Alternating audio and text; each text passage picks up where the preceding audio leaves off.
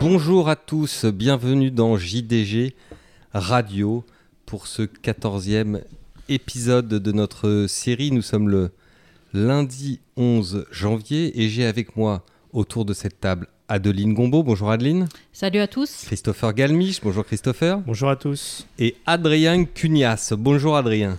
Bonjour à tous. Avec l'accent.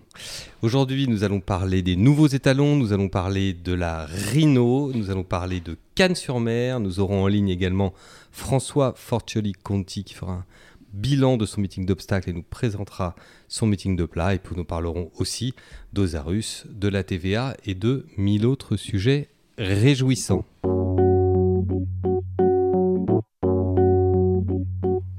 Et nous commençons tout de suite avec vous, euh, Adeline, puisque on parle beaucoup évidemment depuis un an du, Covid, de l'épidémie, mais, il y a un autre mot dans notre univers qui est bien connu, c'est celui d'épizootie, donc les, épidémies pour les pour les animaux, pour les animaux, voilà, et notamment pour les animaux que nous aimons.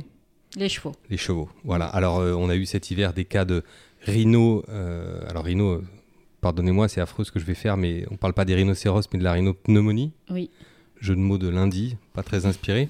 Et donc cette rhinopneumonie, elle est malgré tout sous surveillance et c'est ce dont vous vouliez nous parler aujourd'hui, c'est le RESP, c'est-à-dire le réseau euh, de surveillance, de vigilance euh, des épisodies qui a été créé en France. Oui, alors je maîtrise moins bien la médecine euh, humaine que celle vétérinaire, mais je ne sais pas si on a l'équivalent chez les, chez les hommes du RESP. Le RESP, c'est un réseau d'épidémio-surveillance des maladies équines euh, au niveau européen.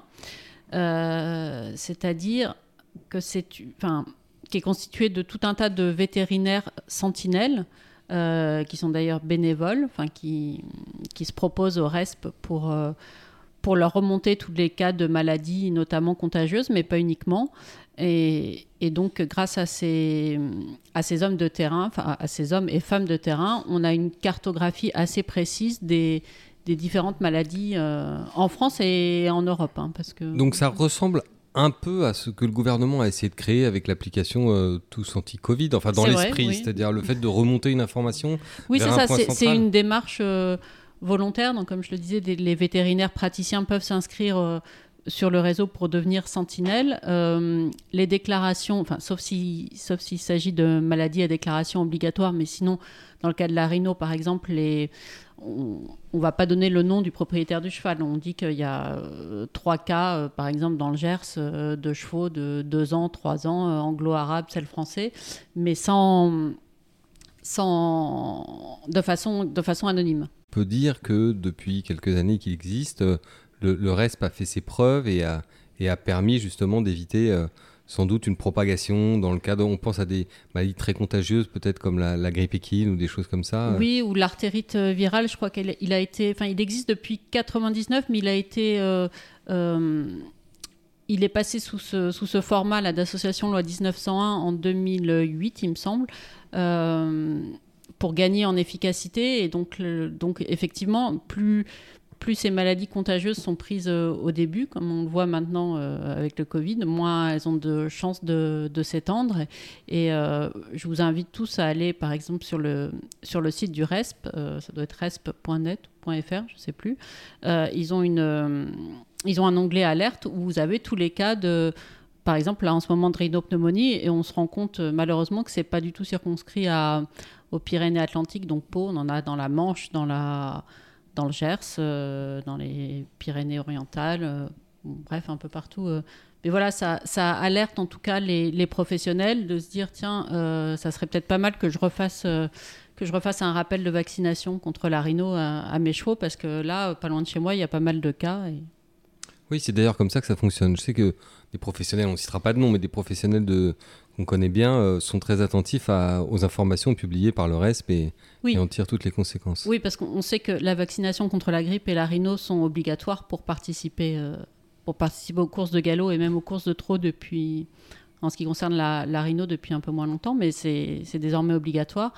Euh, donc avec un rappel tous les ans, et il est conseillé même de faire un rappel tous les six mois pour stimuler un peu l'immunité du cheval. Donc donc quand on voit comme ça des foyers importants à Pau, euh, ça donne, euh, ça donne envie évidemment de, d'anticiper un peu et de faire un rappel euh, plus tôt que, que annuel. Mmh. Très bien, merci beaucoup.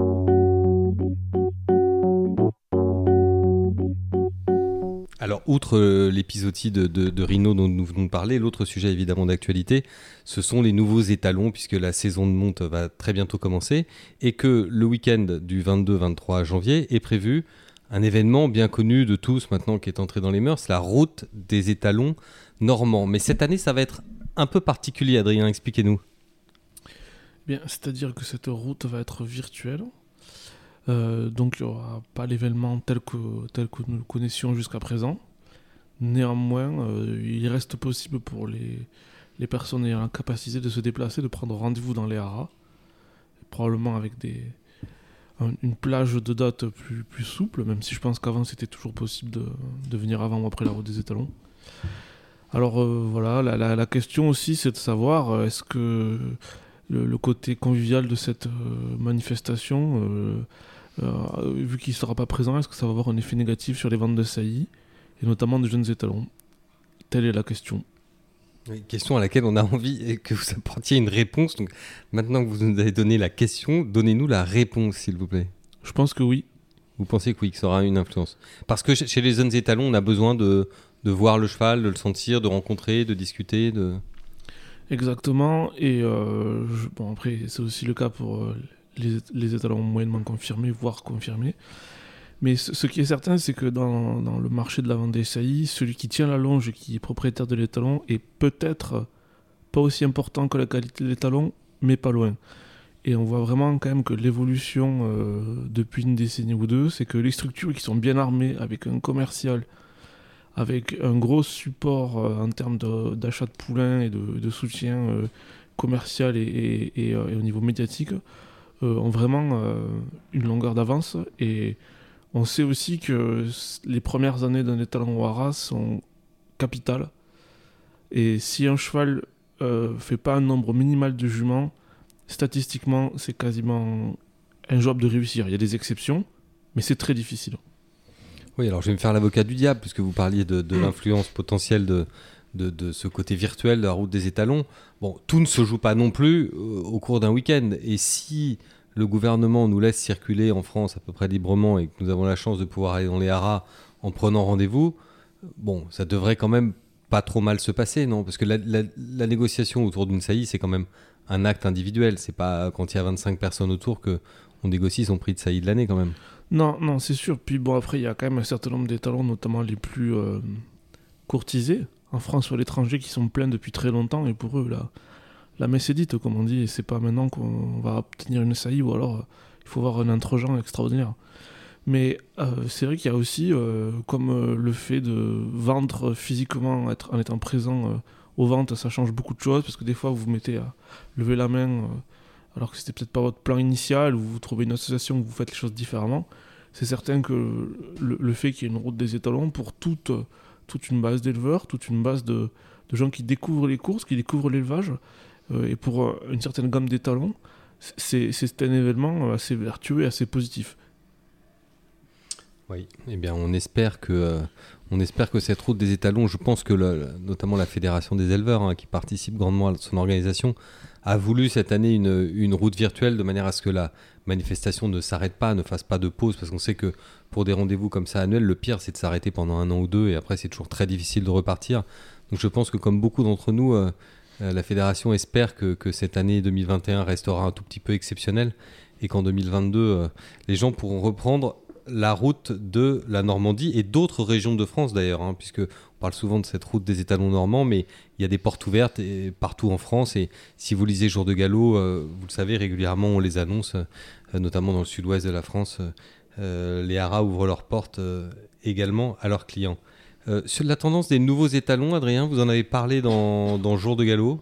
Votre opinion sur ça, sur la saison 2021, est-ce que ça sera un bon, un mauvais millésime? Alors, euh, si on prend le haut de la pyramide, effectivement, c'est un bon, millésime avec, euh, avec plusieurs chevaux euh, qui ont niveau, euh, un niveau assez exceptionnel. Je pense à Persian King et d'autres. Et ces chevaux-là, c'est certain qu'il y a 10 ans, on n'en avait même pas un par an, et cette année, on a plusieurs chevaux qui sont gagnants de groupe 1 de très haut vol, voire plus gagnants de groupe 1 avec des ratings très, très élevés. Après, est-ce que ces chevaux-là sont représentatifs de l'ensemble des nouveautés? C'est pas certain. Parce que voilà, il y a quand même aussi du, du, pic et du carreau. Après, c'est. les courses sont une activité libérale et c'est bien que tout le monde ait sa chance et puisse, la tenter. La question, c'est, euh, voilà, on sait que le nombre de juments en France euh, stagne, voire a tendance à un petit peu baisser, mais très légèrement, et que les boucles des étalons demandés n'ont jamais cessé de, de, grossir. Si bien que parmi ces jeunes étalons, il y en a beaucoup qui vont essayer en moins de 40 juments, ou même. Euh, et ces chevaux-là, dans l'histoire de, l'élevage de notre pays, il y en a très peu en ayant sailli dans l'ère moderne des courses moins de 40 juments qui arrive à, un jour à devenir étalon à succès. Quoi. Parce qu'il faut qu'il y ait quand même un certain nombre de, de poulets en piste pour avoir une chance qu'il y ait des bons qui, qui, vous, qui, vous, qui vous tirent vers le haut. Et c'est vrai qu'il y a quelque chose moi, qui me stupéfait tous les ans, c'est que, vous voyez, les ventes aux enchères ont connu une baisse à deux chiffres, avec une, une variation en fonction des, des pays, des dates et, et du segment du marché. Et euh, les étalons ne subissent pas cette crise-là. On voit que quand même, euh, même à l'étranger, il y avait beaucoup de jeunes étalons, pour ceux qui ont fait des plans de croisement, qui étaient pleins très tôt. Dès qu'un cheval un peu montre un étalon de première ou deuxième production, montre un peu le bout de son nez et qu'il n'est pas à, 30 ou 40 000, euh, c'est très très difficile d'avoir, d'avoir une saillie. Et c'est quelque chose de très étonnant. Et c'est vrai qu'il y a beaucoup de gens aujourd'hui, enfin beaucoup de gens, à l'échelle de la, de la filière, c'est pas énorme, mais il y a un nombre important de gens qui sont prêts à investir dans des étalons. Et alors euh, voilà, est-ce que, est-ce que euh, Mais comment, ouais, comment on peut l'analyser ça justement? C'est leur optimisme euh, débordant, c'est.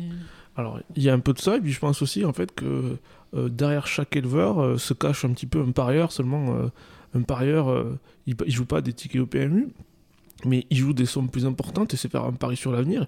Et en fait, prendre des parts dans un étalon ou acheter un étalon, c'est faire un pari à 100 contre 1.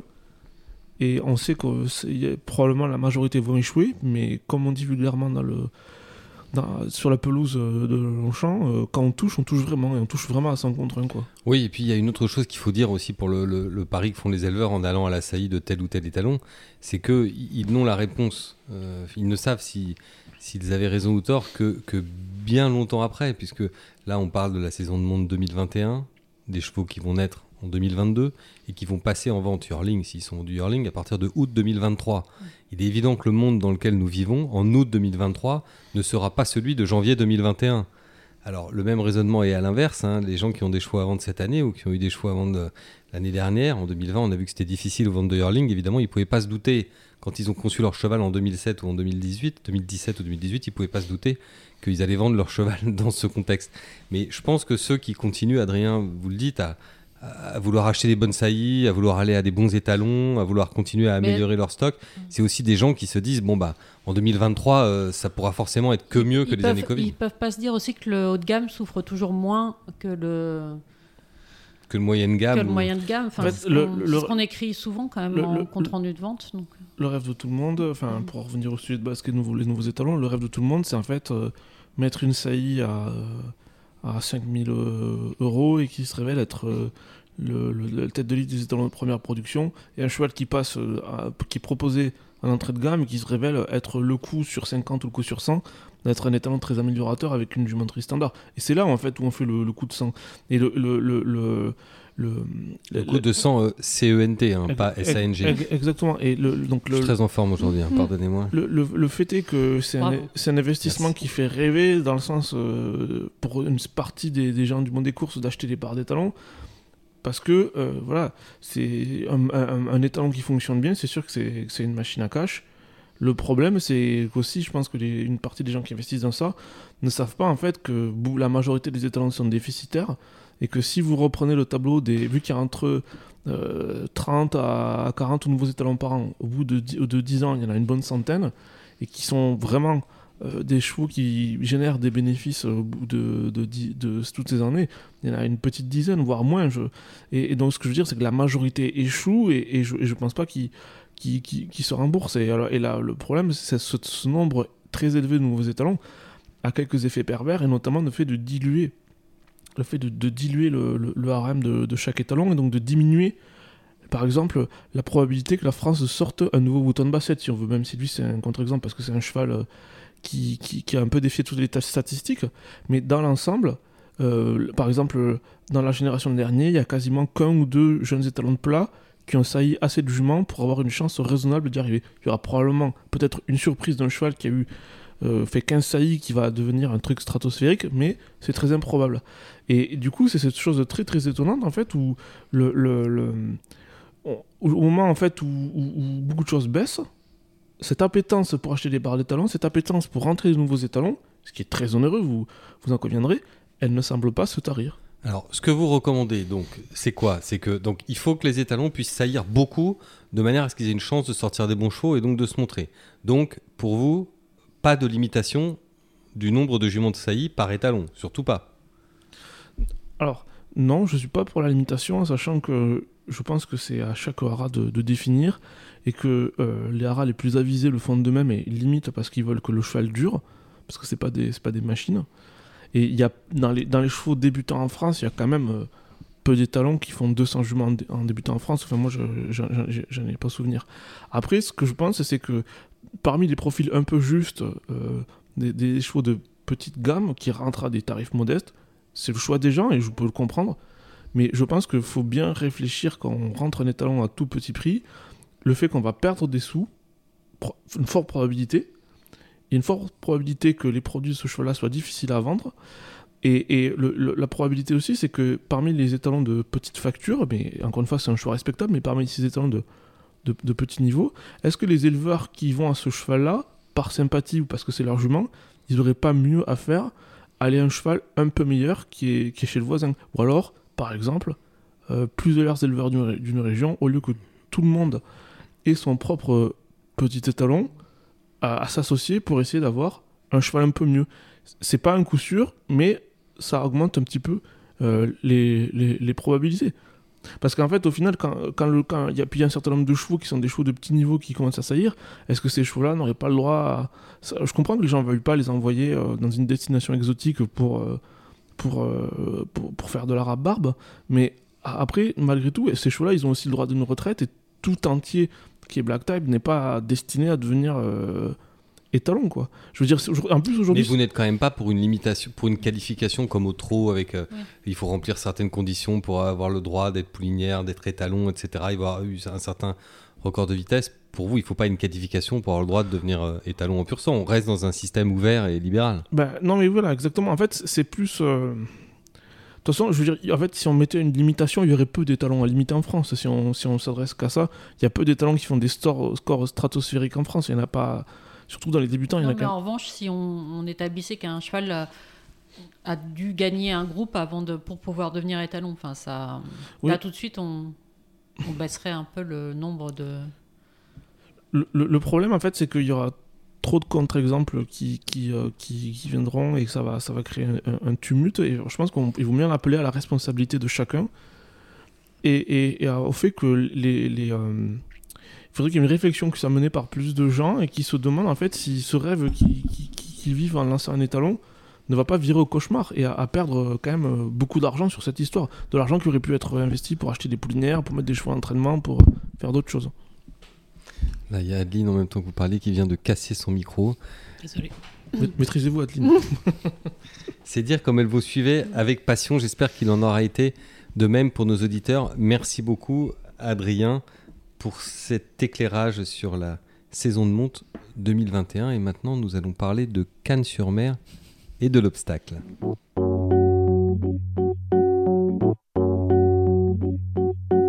J'allais dire enfin un peu de soleil avec la Côte d'Azur, mais on peut pas dire que l'hiver euh, cet été sur la Riviera ait été extraordinaire, Christopher.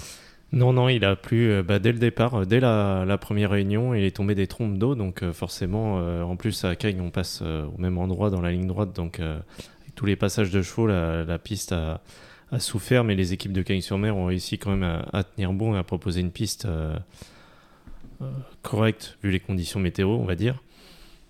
On va, en parler, on va en parler tout à l'heure d'ailleurs avec le président qui sera en ligne avec nous tout à l'heure. Le, bilan donc du, du meeting d'obstacles de de Cannes Bah déjà on, est obligé de revenir sur Berjou parce que c'est un cheval qui, euh, quand on regarde son, programme, avait euh, axé euh, tout sur un deuxième succès dans le Grand Prix de la ville de Nice.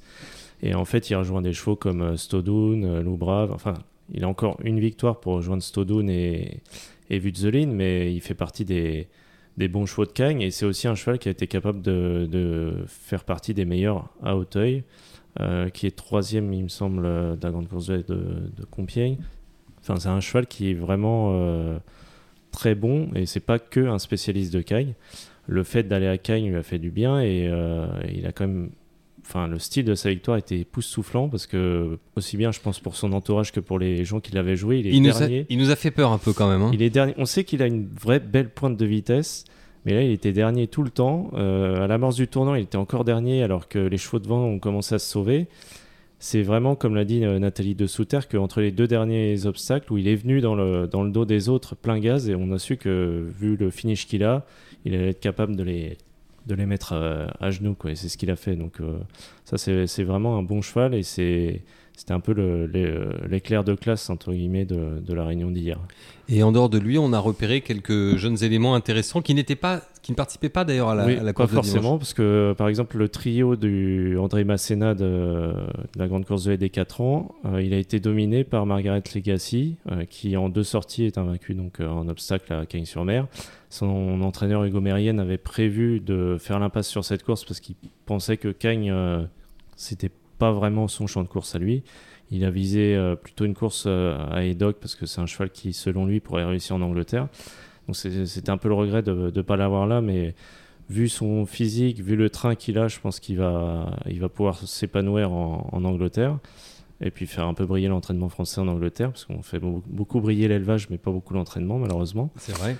Euh, et euh, il y a aussi Obla Boom, qui est une fille de, Bugs Boom, euh, élevée par les Palos, qui a gagné très très facilement, qui était absente aussi hier, mais qui est très bonne. Donc ça, c'est assez intéressant pour la suivre après en région parisienne. après, bon, évidemment ceux qui ont gagné des listed hier, même si c'est toujours compliqué de gagner des listed à Cagnes, parce que derrière, on se retrouve vite pris très haut en valeur, et généralement c'est dur de confirmer dans les groupes. Et dans les handicaps, on est pris un peu haut, donc euh, à voir ce que vont faire les deux gagnants. Mais je pense que le petit Nice, il a quand même battu des bons chevaux, euh, notamment Ola Ketal qui est très très estimé. Euh, et puis on a Ayland Dalier aussi qui s'est révélé, donc il a le droit d'être bon. Il, est peut-être tardif et il s'est révélé là sur le, tard, donc c'est à voir pour, pour, la suite de la saison. Mais c'est vrai que c'est assez compliqué de confirmer pour ce genre de gagnant de listed derrière. Et pour les amoureux de l'obstacle, donc évidemment la saison n'est pas terminée. En attendant de retrouver Auteuil à partir du mois de mars, mais la saison se poursuit euh, à Pau. Oui, on a encore euh, Pau jusqu'au 9 février, et puis après on aura Fontainebleau qui va prendre le relais avec quelques réunions, puis après Auteuil euh, normalement début mars et Compiègne dans la foulée, et puis bien sûr toutes les courses anglaises. On a encore euh, normalement le Clarence House Chase qui est un des championnats sur 3200 euh, mètres. On a des trials à Cheltenham. Après, à, voir, est-ce qu'on aura euh, des Irlandais à Cheltenham Parce que s'ils ne peuvent pas faire le déplacement, ça va être un festival, l'un des pires en qualité de l'histoire sûrement. Oui. Et alors en attendant de retrouver Cheltenham, on revient à Cannes-sur-Mer et on va avoir un échange avec le président François Fortioli Conti.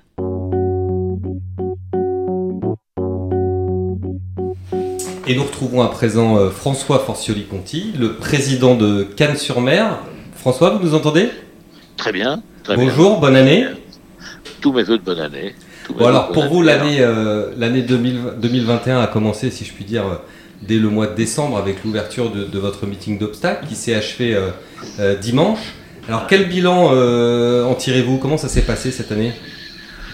Bon, Ça s'est passé un peu tristement, dirons-nous, parce que euh, les courses sans public, euh, par un temps qui finalement a été assez maussade globalement depuis le début du mois de décembre, c'est pas c'est pas ce qu'on aime. on aime que le public vibre et que les gens puissent s'exprimer, que le spectacle demeure. Mais enfin bon, techniquement, on a pu courir, ce qui est une très bonne chose pour l'ensemble de la profession, et les courses se sont euh, globalement bien passées, euh, avec euh, un nombre de partants qui a été plus que satisfaisant. On a été en, augmentation d'une quarantaine de chevaux par rapport à l'année dernière. donc, l'organisateur que que la société des courses de Cannes-sur-Mer est satisfaite de ce point de vue. Ensuite, au niveau du jeu sur les hippodromes, euh, sur les hippodromes, il n'y en a pas eu. mais euh, le jeu le jeu PMU, il a été quand même globalement satisfaisant, bien meilleur au trot, nettement meilleur au trot qu'il ne l'a été en obstacle. Disons que en obstacle, on a réalisé euh, deux tiers du chiffre d'affaires et au trot trois quarts, à peu près. Ce qui est pas mal compte tenu de, de, de l'ensemble des, des impédimenta qui gênent, qui gênent euh, l'activité des parieurs. Oui. Alors, je passe la parole à Christopher, notre spécialiste de, de l'obstacle, qui a une question pour vous. Euh, oui, j'aurais aimé savoir s'il y avait des, déjà des, des travaux de, de prévus euh, suite euh, aux épreuves d'obstacles, s'il y avait des d'autres travaux euh, liés à la sécurité ou ce genre de choses Parce qu'il y a déjà eu beaucoup de travaux de fait et je crois que cette année, il n'y a quand même pas eu beaucoup d'accidents. Je vous entends très mal, hein, mais euh, je comprendre que vous parliez de la sécurité. Oui, effectivement, il y a eu des travaux qui ont été importants, qui ont été faits en, en amont de ce meeting d'obstacles, puisqu'il y a eu un, un, un déplacement euh, des, notamment du dernier obstacle euh, qui a pour objet d'éviter euh, euh, en cours de parcours que les chevaux ne se rabattent trop vite dans le tournant dit tournant du loup. Et est-ce que c'est ça ou est-ce que c'est d'autres considérations notamment, le fait que la piste ayant été détrempée, les chevaux courent moins vite, qui est pas qui est pas négligeable quant au résultat euh, au niveau des, des accidents. Euh, et cette année, on a eu relativement peu d'accidents. Oui, et on sait que c'est un sujet, on sait que c'est un sujet qui, qui vous tient particulièrement à cœur parce que vous vous, vous intéressez beaucoup, alors peut-être de par votre profession aussi d'avocat, mais à la manière dont la société civile euh, voit les courses, réagit aux courses, s'intéresse aux courses. L'accidentologie, pour ça, c'est assez décisif. Ah non, mais là, vous avez tout à fait raison. Hein. Moi, je pense que c'est essentiel. Euh, notamment dans la discipline de ça, qui par nature est une discipline euh, plus accidentogène, je pense qu'il est impératif que euh, on arrive à limiter au maximum le, nombre d'accidents. Aujourd'hui, la sensibilité à l'égard de l'animal a complètement changé. Euh, les gens ne supportent plus de voir euh, des chevaux qui euh, ont des accidents graves ou mortels sur l'hippodrome. Et, et c'est, si on ne prend pas garde à, à, à ce, cette modification de la sensibilité du public, on, on, aura de très très graves déconvenus dans, dans l'avenir. il y a une grande institution près, près de l'hippodrome qui s'appelle Marineland, euh, qui, vous le savez, expose des, des, animaux, des gros animaux en bassin. Oui, c'est très célèbre. Euh, Marineland, c'est très célèbre avec des dauphins, des orques, etc. Des dauphins, des, dauphins et des orques. C'est une très belle, une très belle, une très belle machine. Mais il faut savoir que euh, tout une fois par mois, je crois, si ce n'est si ce davantage, le dimanche, il y a des, des, des manifestants euh, de la cause animale qui viennent euh, pour interdire, euh, euh demander l'interdiction de, d'exposer des animaux en piscine, des, des, animaux en piscine. Euh, de Marineland, que... de, Marine, de Marineland à Cannes, il y a 3 km. il ne faudrait hein. pas que la même chose vous arrive. Peut-être peut moins. Peut oui. Adeline a une question pour vous. Oui, monsieur Forcioli, vous parliez de la piste détrempée euh, en raison des, conditions climatiques. C'est vrai que j'ai pas eu la chance de me rendre à Cagnes euh, pendant le meeting d'obstacles, mais vu euh, vu d'Equidia, c'était effectivement assez assez laborieux. Est-ce que hum, est-ce qu'il y a moyen d'améliorer ça pour les années à venir si vous retrouvez de, de telles conditions? Parce qu'on avait l'impression que c'était à certains moments limite courable. Enfin, je crois que vous avez d'ailleurs déplacé, supprimé une haie euh, lors d'un lors ah d'une journée euh. Effectivement, hein, ça a été euh, la piste a été très très très détrempée, très lourde, très profonde, pénible pénible pour les chevaux indiscutablement. Euh, est-ce qu'il y a moyen d'améliorer? On, on, a déjà fait beaucoup, beaucoup de travaux d'amélioration. là, je parle sur un plan long terme, hein, depuis euh, une quinzaine d'années. Vous avez notamment drainé la piste, j'imagine. Enfin, vous devez avoir des systèmes de. Pardon, je vous entends mal là. Je pense que vous avez notamment euh, drainé la piste, enfin mis en place des systèmes de, drainage. absolument, on a beaucoup beaucoup drainé la piste. Il y a sans doute des endroits qui peuvent être encore améliorés. Enfin, l'essentiel le, a été fait. Ah, il est certain que quand il pleut beaucoup, il y a un moment où la piste a une capacité d'absorption maximale et puis euh, quand, quand elle se réduit plus, elle se réduit plus.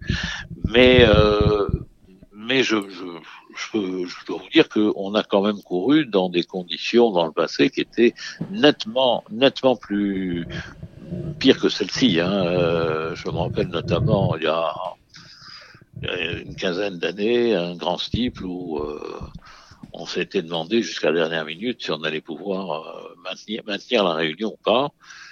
Et puis bon, euh, la course, comme vous disiez, les courses étaient courtes quand même. Oui, comme vous disiez, l'avantage c'est que les chevaux ne sont pas allés très vite et que ça a limité du coup le, aussi peut-être le risque d'accident. Enfin, ça n'a pas eu que ah. des. C'était pas très ah, joli visuellement sur les images télé, mais. Euh, Alors effectivement, on a l'impression que les chevaux courent un peu dans la boue, mais ils vont moins vite et comme ils vont moins vite, il y a moins d'accidents. Chaque fois qu'on a eu un hiver pluvieux, on a eu moins d'accidents que euh, sur des hivers secs où les chevaux, les chevaux vont très, vont très très vite et parfois trop vite à de course Ce que vous dites, ça va faire plaisir aux entraîneurs d'obstacles qui adorent qu'on arrose au teuil euh, au-delà de, au-delà du raisonnable, puisque semble-t-il, plus, plus c'est lourd et, moins il y a d'accidents. Ouais, oui, euh, absolument. Moi, de mon côté, je voulais vous poser une question. C'est là, on, voit que c'est, on est le Covid, bon, on n'en est pas encore sorti. Euh, il y a quand même, on vit un peu au milieu d'incertitudes. Et j'avais envie de vous demander, vous, vous les, les, courses en 2021, vous les sentez comment? Vous les voyez comment? Euh, Est-ce que, euh, est-ce que tous les efforts sont faits? Est-ce qu'il y a encore des, des, choses à faire? Quelles doivent être nos attitudes individuelles ou, collectives face à ah bah écoutez, euh, c'est une question à tiroir que vous me posez, hein. mais mais euh, je crois d'abord qu'il faut que les courses donnent l'exemple. On a une chance exceptionnelle par rapport à bien d'autres activités, et notamment dans le domaine du spectacle, dans le domaine du tourisme. On peut, les professionnels peuvent s'exprimer, peuvent euh, et peuvent gagner leur vie. Euh, bien sûr, c'est pas drôle de, de, de, courir devant des tribunes vides. C'est pas drôle pour les professionnels, je pense. C'est encore moins drôle pour les organisateurs. Mais, mais euh, on, on, on, se doit d'être assez, assez exemplaire pour ça et de, de suivre les, les recommandations qui peuvent nous être données de la manière la plus, plus stricte. Je dois dire d'ailleurs que à Cagnes, euh, il faut se reporter un an en arrière puisque euh, malheureusement il y a un an qu'on a le Covid, mais dès le mois, les premiers jours de, de mars 2000, 2020, euh, on avait pris l'initiative, nous, euh, individuellement, et alors que personne ne nous y obligeait, de courir à, à huis clos puisque euh, mois de mars on ne court pas trop, mais on avait euh, le, critérium de vitesse qui s'annonçait, qui amène euh, souvent une population italienne importante, et, à l'époque l'Italie était particulièrement touchée, plus que les autres, et on ne souhaitait pas que euh, l'hippodrome de, de, Cannes puisse être montré comme un, un facteur de, développement du Covid en France. Donc on a de, de de, courir à huis clos. Et moi, je crois qu'en ce qui concerne Cagnes, en tout cas, dont les courses s'arrêteront vers le 15 mars, euh, il faut se faire une raison. On courra tout l'hiver à huis clos. Et le meeting de plage, justement, comment s'annonce-t-il? Enfin, est-ce que vous savez si le, le nombre de réservations de box est, est constant? Parce qu'on sait que vous avez, vous, dans votre département, le couvre-feu euh, à 18h. On sait aussi que Cagnes, c'est un moment convivial où les propriétaires euh, jadis aimaient venir ah. voir leurs chevaux profiter de la Côte d'Azur. J'imagine que l'ambiance doit être complètement, complètement différente. Adieu ah bah les, dîners en ville. L'ambiance n'a rien à voir. Il n'est pas question de faire des fêtes. Euh, les portes, les portes de l'hippodrome sont, sont fermées euh, à double tour. Il faut montrer patte blanche ou avoir une carte, une carte magnétique pour pouvoir accéder à l'hippodrome. Et il est certain que pour les professionnels, qui traditionnel, pour lesquels traditionnellement euh, venir sur la sur la côte c'était euh, bien sûr venir travailler mais en même temps avoir une une un moment de un, des moments de détente euh, voilà de ce côté-là c'est c'est complètement râpé hein. Euh, mais euh, voilà bon faut faut faire contre mauvaise fortune fortune non pas bon cœur mais je ne je, je, je, crois pas qu'on puisse, qu'on puisse l'éviter. Très bien.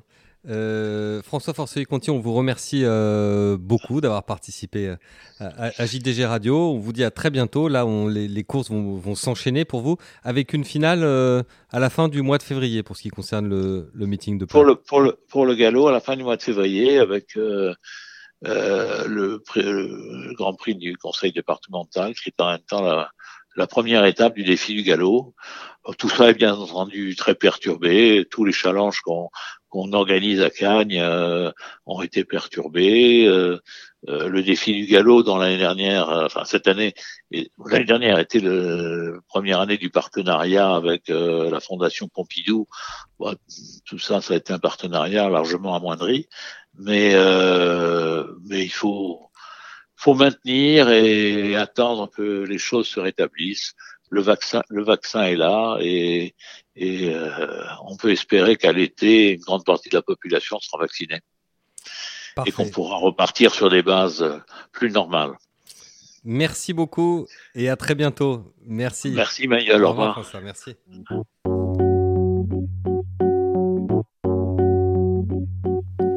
Après cet échange avec le, le président canois, il est temps de passer à la dernière partie de cette émission, celle des brèves et coups de cœur de la rédaction. Adrien, vous vouliez commencer en disant un mot d'Osarus, qui demain, je le rappelle, cette émission est enregistrée le lundi 11 janvier, demain, mardi 12 janvier. La Osarus fait sa vente 100% obstacle.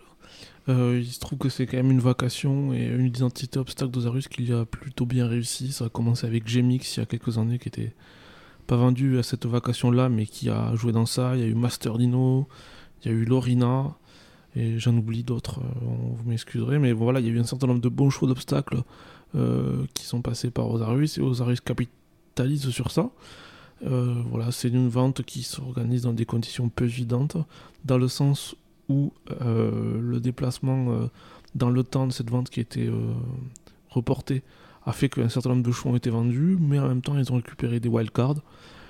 Euh, voilà, on, le sait, dans les tuyaux, il y a le, le fait que Arcan euh, Osarus et, et euh, font, vont probablement faire chemin séparé d'ici peu. Donc je pense que l'équipe d'Osarus a donné un grand coup de collier pour mener cette vente au bout et, je pense que toute la filière française s'accordera pour dire que c'est super important qu'on ait, qu'on ait une deuxième agence de vente.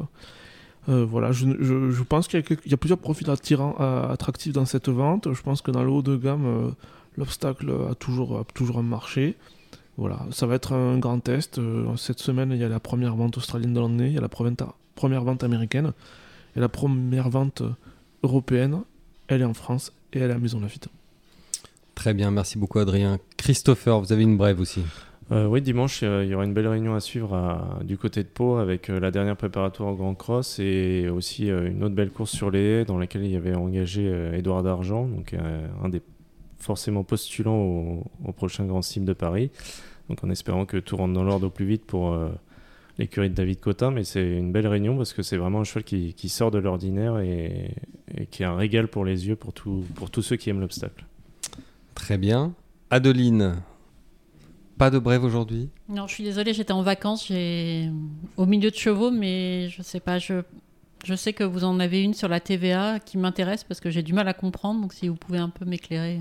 Eh bien, je ne vais pas vous éclairer du tout car personne n'y comprend ah, rien. Je me Là, sens moins bête. Ce que, ce que, je peux vous dire simplement, c'est que demain, donc le mardi 12 janvier, euh, France Gallo a un rendez-vous, une conférence euh, téléphonique avec euh, Bercy euh, qui doit préciser le champ d'application de la fameuse TVA sur les gains. Et on saura, on en saura un peu plus parce que nous avons entendu et publié d'ailleurs des informations un peu contradictoires. Si nous les avons publiées, c'est parce que nous pensions qu'elles étaient bonnes. Manifestement, certaines personnes les remettent en cause. Donc rendez-vous demain mardi soir dans Jour de Galop pour en savoir plus sur ce dossier de la TVA. Évidemment, le mot TVA, hein, dès qu'on le prononce dans les courses, on n'est jamais très très rassuré. Alors l'année avait plutôt bien commencé avec la bonne nouvelle, ou plutôt bien fini avec la bonne nouvelle de la TVA à 10% sur les poulains. Là, la TVA sur les gains de course, j'espère que ça ne va pas revenir à empêcher certaines personnes de récupérer leur TVA et donc mécaniquement à, à baisser leur gain de 20%, parce que si ça doit être ça, ça sera encore terrible. Et une fois de plus, je crains que ce soit surtout les petits qui soient impactés en premier. Euh, merci à tous euh, d'avoir été fidèles à, à JDG Radio. Rendez-vous la semaine prochaine et d'ici là, portez-vous bien.